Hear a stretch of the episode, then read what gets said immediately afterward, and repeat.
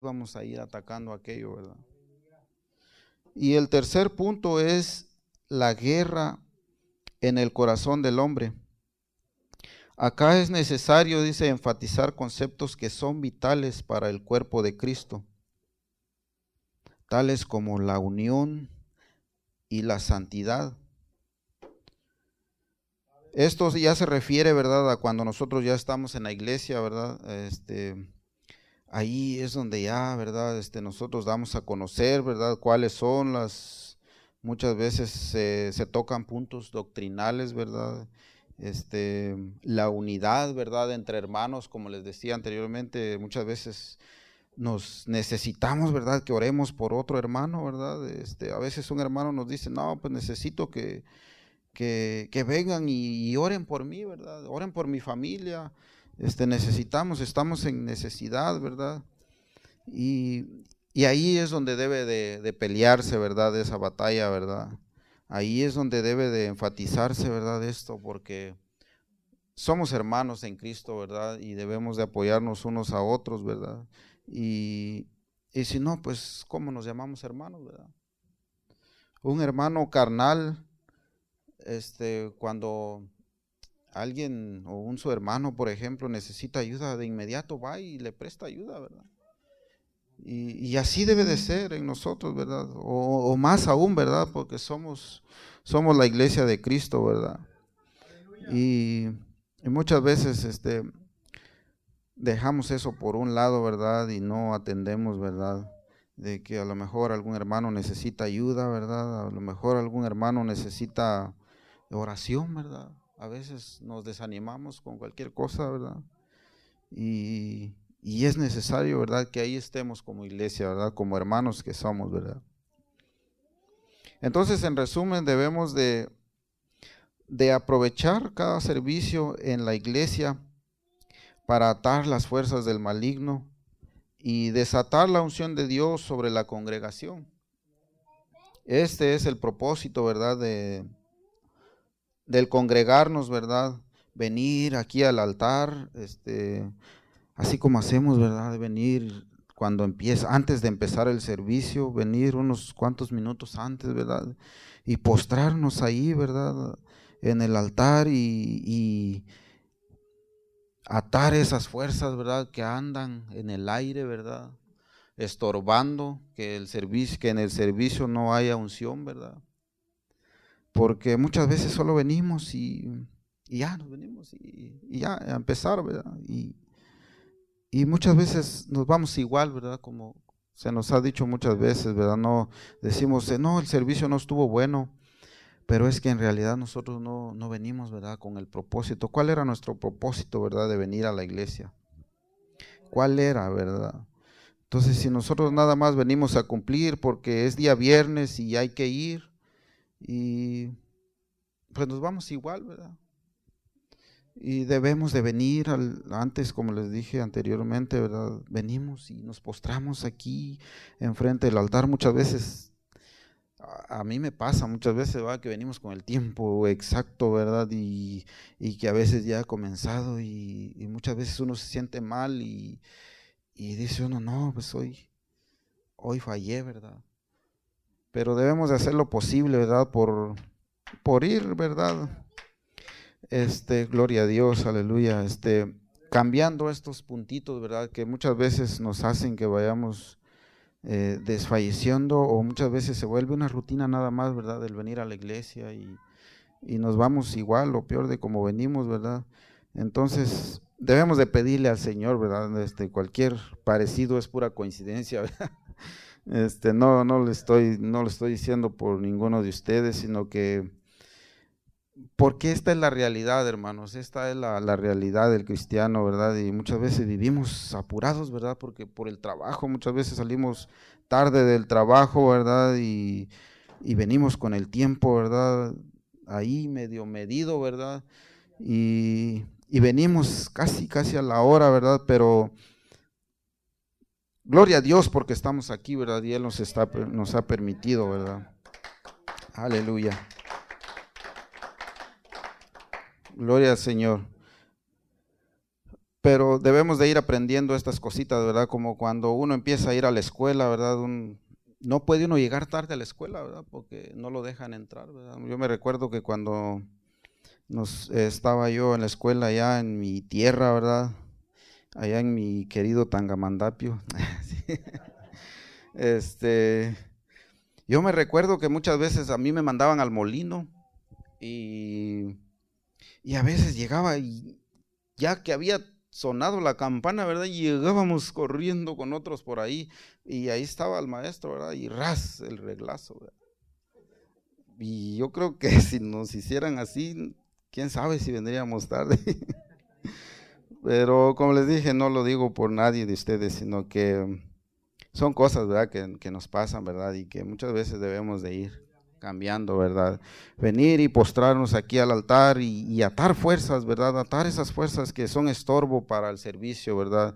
Y para y, desatar, dice, la bendición de Dios, ¿verdad? En el nombre de Jesús, ¿verdad? Porque de lo contrario, como les dije, nos vamos a ir igual, ¿verdad? Y también dice predicar, como eso era lo que les decía anteriormente, ¿verdad? Predicar derribando fortalezas en las mentes de las personas, ¿verdad? usando como arma la espada del Espíritu, ¿verdad? Es decir, la palabra de Dios, ¿verdad? Como lo dice allá en Isaías 59, 17.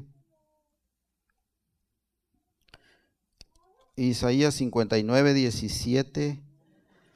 Dice, se revistió de justicia como una coraza y se cubrió la cabeza con un yelmo de victoria. Por vestiduras tomó ropas de venganza y el celo por su pueblo lo cubrió como un manto.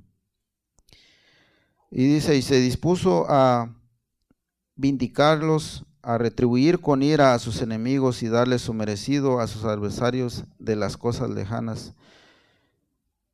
Aquí, ¿verdad? Nos habla, ¿verdad? De que dice que se cubrió la cabeza con el yelmo de victoria, dice, y se revistió de justicia con una coraza, dice.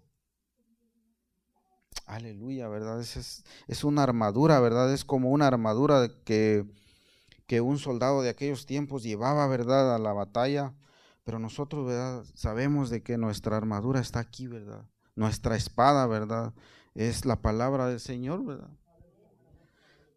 Entonces, esta es, esta es el arma que vamos a utilizar, ¿verdad?, para derribar esas fortalezas, ¿verdad? Esas costumbres, como les decía, ¿verdad? Que fueron muchas veces este, arraigadas, ¿verdad? En nuestra,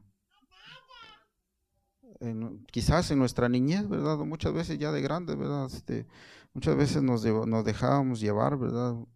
A veces este, yo platicando ahí con algunos compañeros de trabajo, ¿verdad? Este, les digo, ¿y cómo es que no, no se dan cuenta ustedes que, que lo que están haciendo no está bien? dice, no, es que yo eso es lo que creo. Y lo dicen con una convicción que, casi me convencen, como dice ahí el apóstol. Y, más nosotros, ¿verdad? Que tenemos la verdadera palabra de Dios, ¿verdad? Debemos de, estar convencidos, ¿verdad? Y de predicar su palabra, ¿verdad? Tal y como es, ¿verdad? Y también dice, debemos de ministrar salvación, liberación y toda necesidad que se presente en aquellos que vienen al altar. Esto es para los ministros, ¿verdad? Este dice ministrar salvación, dice. Muchas veces cuando esto se da mucho cuando son eh, los cultos evangelísticos, ¿verdad? Este uno de los cantos me recordaba cuando nosotros allá hacíamos cultos evangelísticos así al aire libre, ¿verdad? Y se cantaban esos cantos y, y mucha gente era tocada, hermanos. Mucha gente era tocada, amigos ahí que llegaban por primera vez, iban y y se arrodillaban ahí, ¿verdad? Y ahí es donde entra, ¿verdad?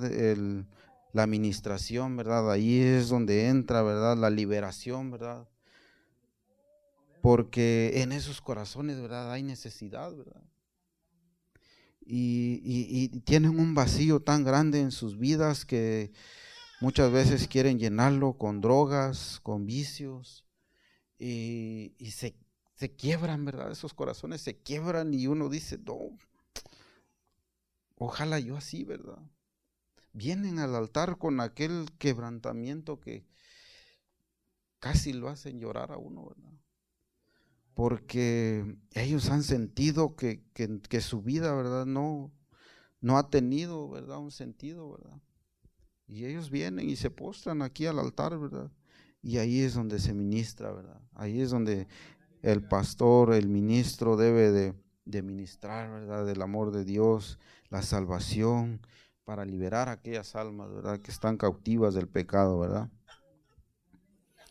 Y por último, vamos a ver que la guerra espiritual no es algo que hacemos por un tiempo, sino que se debe sino que debe de ser, dice, una forma de vida hasta que Cristo haya suprimido todo dominio, autoridad y potencia, como lo dice allá en 1 Corintios 15, 23. Primera de Corintios 15, 23. Así que no, no es por un tiempo, ¿verdad? La guerra espiritual no es como las guerras aquellas que, que van y, y, se terminan en un año, en cinco años, en diez años, sino que dice que es una forma de vida del cristiano, ¿verdad? Siempre va a vivir en esa constante lucha, ¿verdad? Hasta que el Señor, dice, haya suprimido. Vamos a leer ahí en 1 Corintios 15. 15, 23 y 28, al 28. 15, 23 dice, pero cada uno a su debido orden, en primer lugar Cristo, y después cuando Cristo venga, dice, los que son de Él. Entonces vendrá el fin cuando Él entregue el reino al Dios y Padre y haya puesto fin a todo dominio, autoridad y poder. Porque es necesario que Él reine hasta que haya puesto a todos sus enemigos debajo de sus pies. Y el último enemigo que será destruido es la muerte, porque Dios sujetó todas las cosas debajo de sus pies. Y cuando dice que todas las cosas quedaron sujetas a Él, es evidente que esto no incluye a aquel que puso todas las cosas debajo de sus pies. Pero una vez que todas las cosas queden sujetas a Él, entonces el Hijo mismo quedará sujeto al que puso todas las cosas debajo de sus pies para que Dios sea el todo en todos.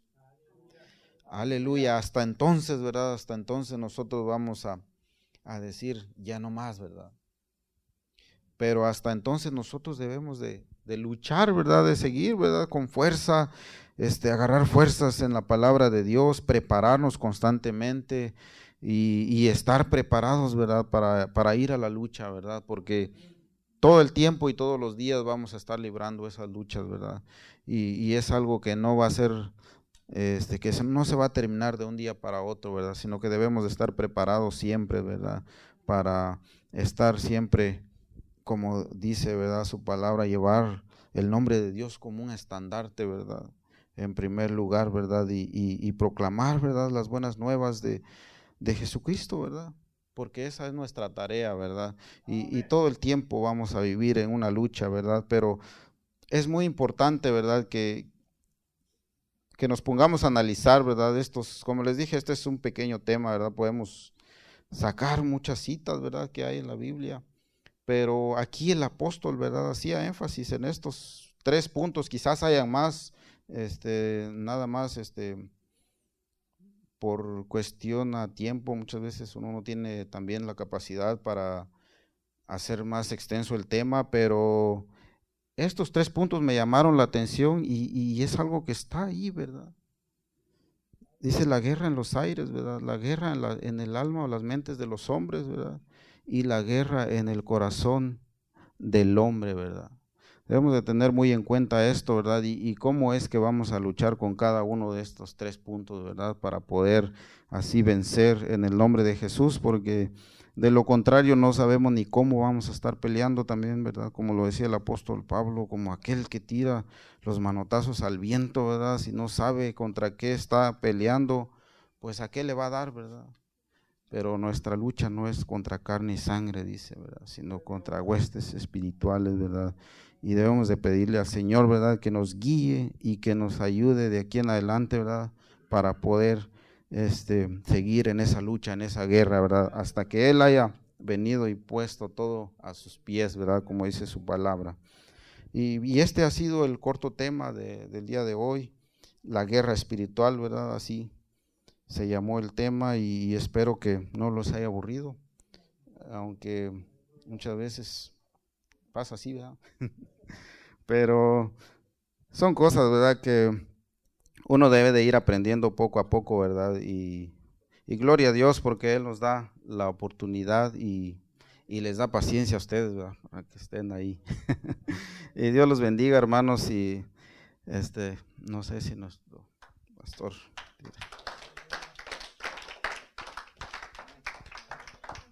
Dios bendiga a nuestro hermano William, amén. Este brother, cuando siempre que le escucho predicar, me, recuerda a un, uno de los pastores de la iglesia Semilla de Mostaza. Tiene el mismo estilo, el mismo estilacho, dijo aquel. Y Dios, Dios lo bendiga, amén. Vamos a ponernos en pies, hermanos, y vamos a, a decirle, Señor, queremos ser como tú, Padre. Queremos, queremos servirte, Señor, en este tiempo. Te ruego, Señor, que bendigas a cada uno de mis hermanos, Señor, que, que están aquí al frente, Señor. A cada uno de mis hermanos, Señor, que se ha esforzado, Señor, y que ha puesto su vida, Señor, para servirte, Señor.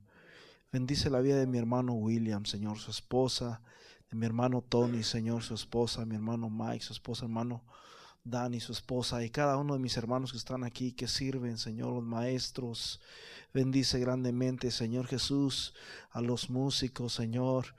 Eh, eh, Señor, gracias te damos, Señor, porque grandes son, grandes son tus misericordias. Bendice, Señor, a cada uno en sus vidas, Señor. Llena, levanta a más hombres, levanta a más mujeres en el nombre poderoso de Jesús de Nazaret. Ayúdanos, Señor, a comprometernos, Señor, con tu palabra, sabiendo, Señor, que las señales, Señor, se están cumpliendo, Señor, en todo el mundo, que, que tu venida, Señor, está próxima. En el nombre poderoso de Jesús de Nazaret. Bendice, Señor, a cada uno de mis hermanos que está aquí, cada familia, Señor, que ha dejado todo, Señor, por venir este día a escuchar tu palabra. Recompénsale, Señor, en el nombre de Jesús. Amén y amén. Hermanos, el Señor me los bendiga. Se quedamos